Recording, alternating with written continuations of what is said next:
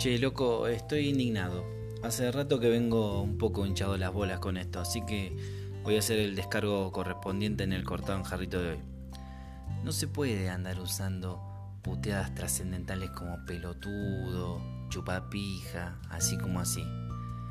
Estoy escuchando un montón de ignorantes, irrespetuosos, utilizar mal estas bellas palabras es para cualquier cosa.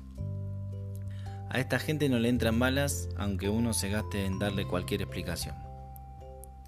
A ver, primero lo primero. Usted tiene que tener en cuenta que las puteadas o malas palabras engloban varios significados que a veces rozan lo metafórico, por así decirlo. Te voy a dar unos ejemplos. En Córdoba, muchas personas se dicen entre ellos culiado, culiao, sería la pronunciación. Eh, es un dialecto maravilloso. Y esto no nos está confirmando que los cordobeses practiquen el sexo anal. ¿Se entiende? O en el caso de los habitantes del AMBA, nuestros adorados porteños. Al parecer tienen un antepasado común, ya que son todos boludos, ¿me entendés? Pero así la genética hubiera tenido participación, estos muchachos no se caracterizan por un volumen ostentoso de sus bolas.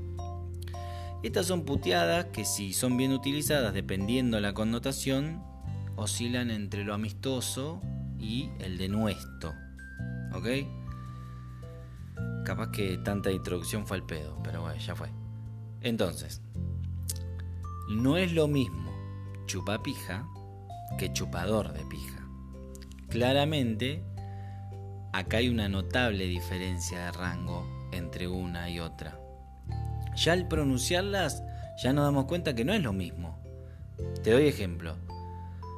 Dale, chupapija. Para un poco. Perdón. Es el mío mismo. Y el otro ejemplo. Fulano es un señor chupador de pija. ¿Ves? No es lo mismo.